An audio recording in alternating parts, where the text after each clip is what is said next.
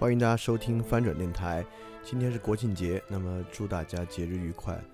昨天我们讲了哈维尔在一九九零年的新年致辞，那我们今天接着朗读第二篇精彩的历史演讲，是温斯顿·丘吉尔在一九四零年的最著名的在二战最紧要关头做的光辉演讲。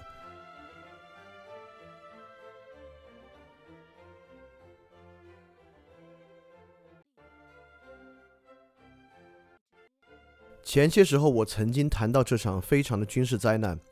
法军最高统帅在获悉法国前线在色当和马斯河一线肯定已经被突破时，没能及时将北面的部队从比利时撤出。这一延误使法军丧失了十五六个师，而且使整个英国远征军完全失去了作用。我们的陆军诚然被海军从敦刻尔克营救出来，但已经损失了全部的大炮、车辆和其他现代化装备。这些损失不得不花好几个星期去修整，然而修整刚刚开始两个星期，法国就溃败了。这一切现在都不必多谈了，不妨束之高阁，带历史学家去翻档案讲故事吧。我们要思考的是将来，而不是过去。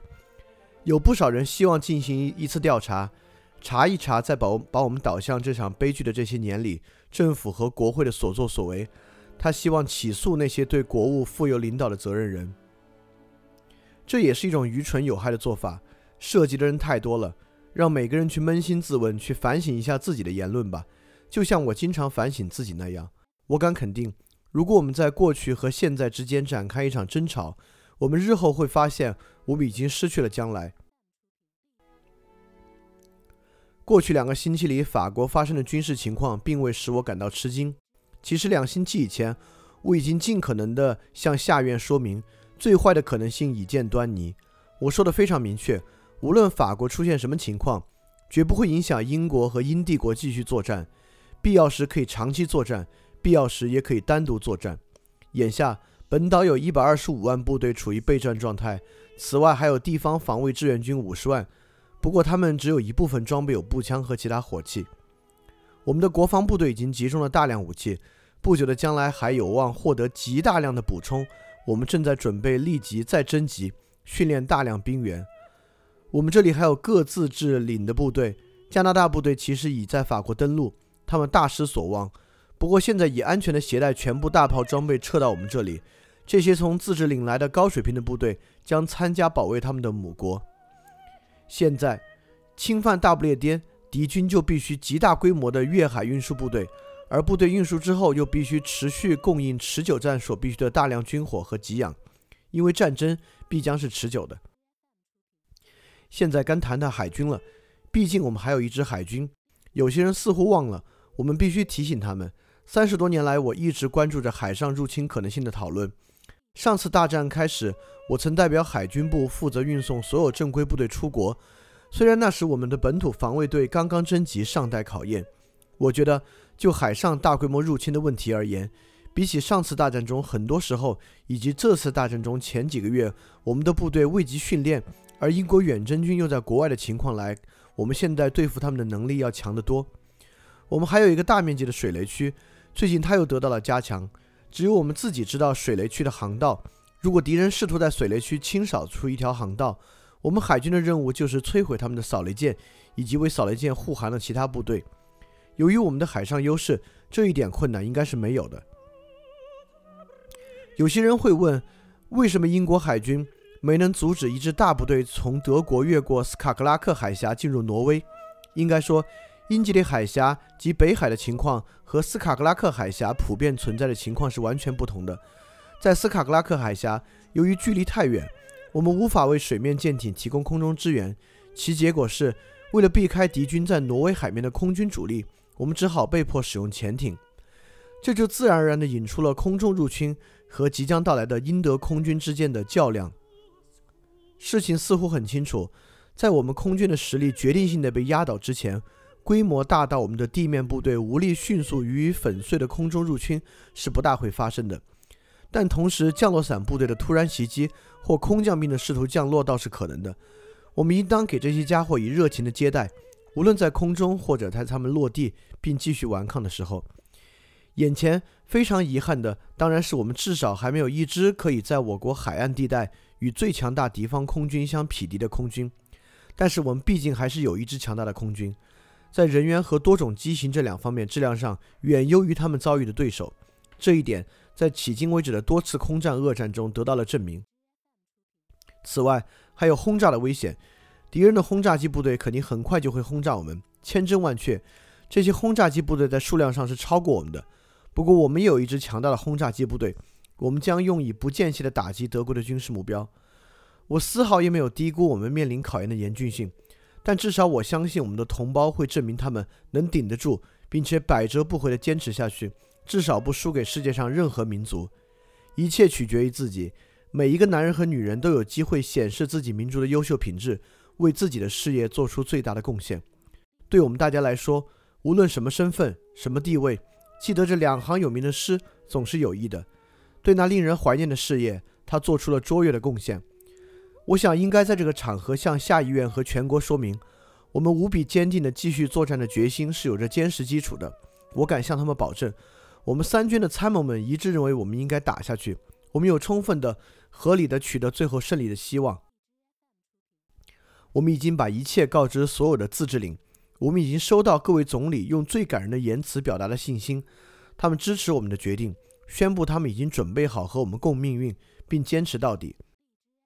现在我们可以自问，战争爆发以来我们的处境是如何每况愈下的？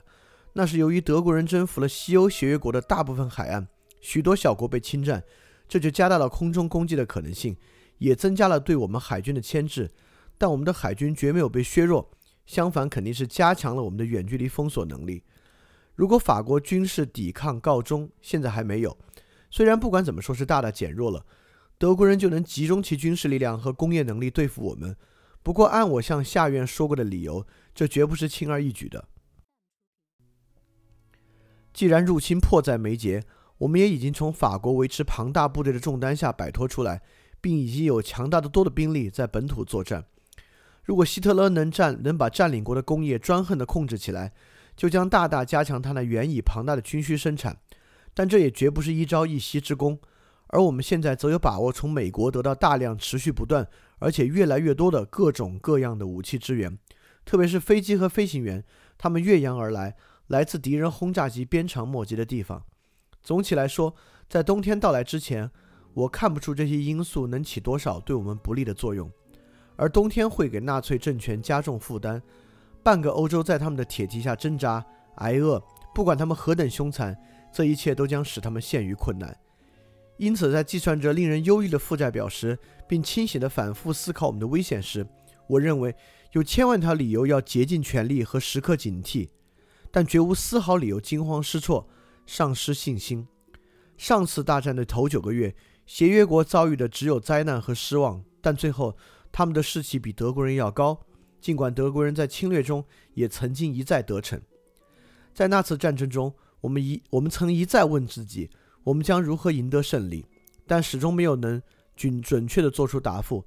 直到最后，凶恶的敌人突如其来、出人意料地在我们面前崩溃了。可惜我们被胜利冲昏头脑，以致干了蠢事，又把胜利的果实丢失。我们还不知道法国会出现什么情况。法国人的抵抗还能不能在法国和他的海外帝国继续下去？法国政府如果不按条约的义务继续打下去，我们认为还不能免除他们的这些义务，那么他们必将丧失大好时机，葬送他们的前程。下议院将会看到一个历史性的声明，按许多法国人和我们自己内心的愿望，我们宣布了愿意在法兰西历史上最黑暗的时刻和他们结成一个在共同斗争中互通国际的同盟。不论法国、法国县政府或者别的法国政府何去何从，我们英国和英帝国永远不会舍弃和法国人民的同志之谊。如果现在我们要去承受他们所蒙受的苦难，我们将学会他们的勇敢。如果我们艰辛赢得最后的胜利，他们将分享胜利的果实。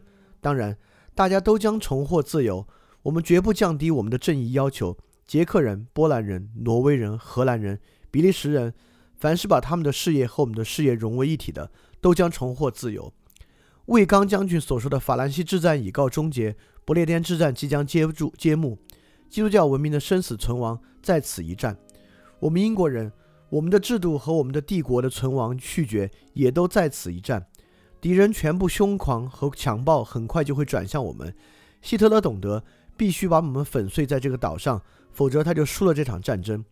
如果我们能顶得住，全欧洲都将获得解放，全世界的人民就能进入一个阳光普照的辽阔高地。